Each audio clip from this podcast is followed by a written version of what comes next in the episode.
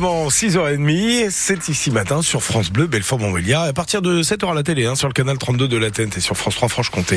Les infos Alexandre Lepère. Et d'abord la météo, ce n'est pas fameux encore. Non, c'est un temps couvert hein, tout au long de, de la journée avec des précipitations éparses jusqu'en milieu d'après-midi. Les températures ce matin, voisines de 5 degrés, météo complète après les infos.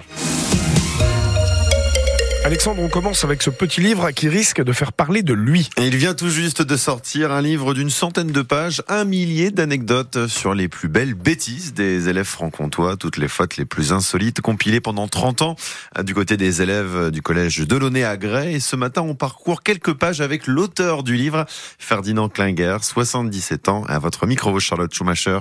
Quand Robert Toulon a découvert l'Amérique, c'était en l'an 1446. Alors j'explique, Monsieur Serge Toulon étant le maire de la localité où habite l'élève. Alors si on prend les, les, taux de fécondité ou la natalité, ou alors euh, par exemple en Afrique, on compte 7 500 000 enfants par femme. Ça, ça, fait beaucoup pour une seule femme. Ouais. Ouais. La Première Guerre mondiale dure 10 ans, 1914-1918. Dans les tranchées, les soldats français étaient appelés les touffus, ou les dépoilus, pour la bonne raison qu'ils ne se rasaient pas.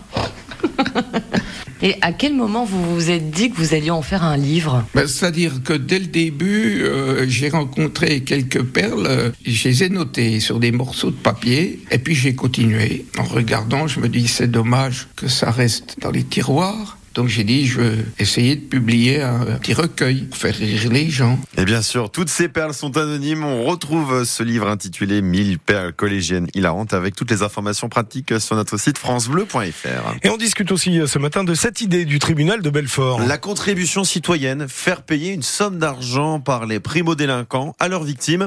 On parle ici des petites infractions comme la consommation de stupéfiants, mais cette amende est une mesure alternative aux poursuites devant les tribunaux. L'argent va dans les caisses de la l'association France Victimes Nord-Franche-Comté. Dispositif très efficace selon Daniel Vialet, le délégué du procureur de la République à Belfort.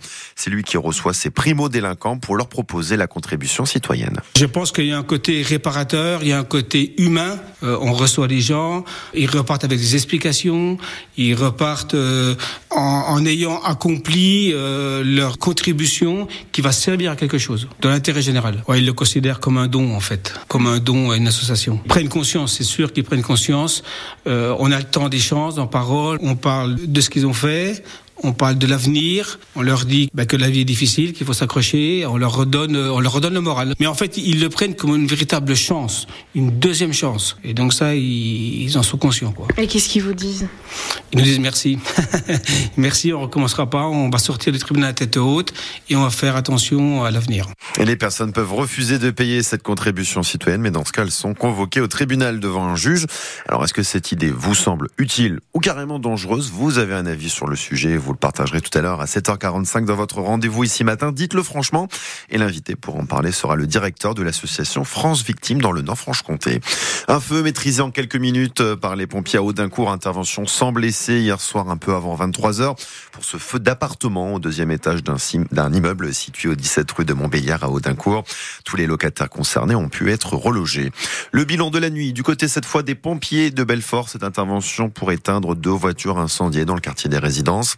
La première à 2h45 rue de Bruxelles, la seconde vers 5h du matin rue de Zaporizhzhia. Pas de blessés à chaque fois après ces interventions. On revient aussi sur cette pollution du week-end à Belfort. Un automobiliste avait volontairement déversé samedi après-midi près de 60 litres de son plein d'essence et ce dans les égouts de la rue de Delémont, quartier des résidences. L'individu a été identifié par la police de Belfort. Il s'agit d'un Lorrain de 27 ans, un habitant de Meurthe-Moselle qui avait donc versé de l'essence sur la chaussée pour vidanger son réservoir. Il sera convoqué prochainement devant le tribunal. Les prochaines semaines s'annoncent chargées pour le FC Sochaux Montbéliard. Avec un match supplémentaire de national, celui qui devait se jouer samedi au Gol FC près de Lyon. Rencontre reportée à cause du terrain gorgé d'eau, trop de pluie. Le FCSM va donc retourner chez son adversaire probablement en semaine d'ici la fin avril. Ça fait deux matchs en retard à jouer au total, avec celui contre Orléans le mardi 27 février prochain.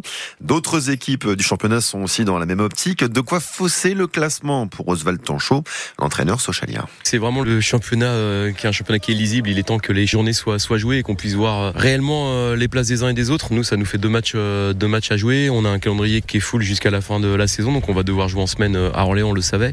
Et on devra, à mon avis, venir ici en semaine aussi. Ce qui est dommage, mais vraiment le plus dommage pour nous, c'est les supporters, parce qu'en semaine, ils pourront pas venir.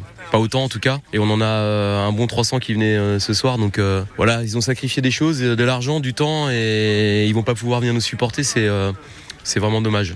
C'est le côté négatif. Un contre-temps, vous vouliez rebondir aussi après Rennes, c'était aussi l'occasion. Vraiment, ouais, c'était l'accent. On avait tellement euh, insisté sur ce côté euh, rebond qu'on euh, était prêt à en découdre pour passer à autre chose, pour tourner la page de la Coupe de France. J'avais senti les garçons mobilisés, concentrés. Et eh ben, on reviendra ici avec la même la même motivation évidemment. Et de son côté, le FCSM donc dit attendre la reprogrammation du match pour définir ce qu'il pourra faire à l'attention de ses supporters. Concrètement, rembourser ou pas les places achetées par les fans des jaunes et bleus venus pour rien au Gol FC samedi soir. Le remboursement donc de ces places achetées. On reparle de tout ça dans votre émission 100% FCSM euh, ce soir après le journal de 18h avec le défenseur Thomas Fontaine en invité. Du foot encore avec la joie des supporters de la Côte d'Ivoire, le pays organisateur vainqueur hier soir de la Coupe d'Afrique des Nations. Succès 2 buts 1 en finale face au Nigeria. Les éléphants sont revenus de l'enfer après deux défaites en phase de poule. Ils remportent le troisième sacre continental de leur histoire. Et puis une tournée en famille pour le retour d'Alain Souchon. Le chanteur fête ses 80 ans avec une tournée. Comme elle est partie, Jim il pourra chanter par exemple la balade de Jim, Alain, Chousson, Alain Souchon, dès le mois de mai avec ses deux fils, Pierre et Charles, dans une centaine de dates un peu partout dans le pays. Il faudra faire un peu de route si vous voulez le voir. Par exemple, Alain Souchon sera sur la scène des Francopholies à La Rochelle ah oui. le week-end du 13 et 14 juillet. C'est un petit peu loin.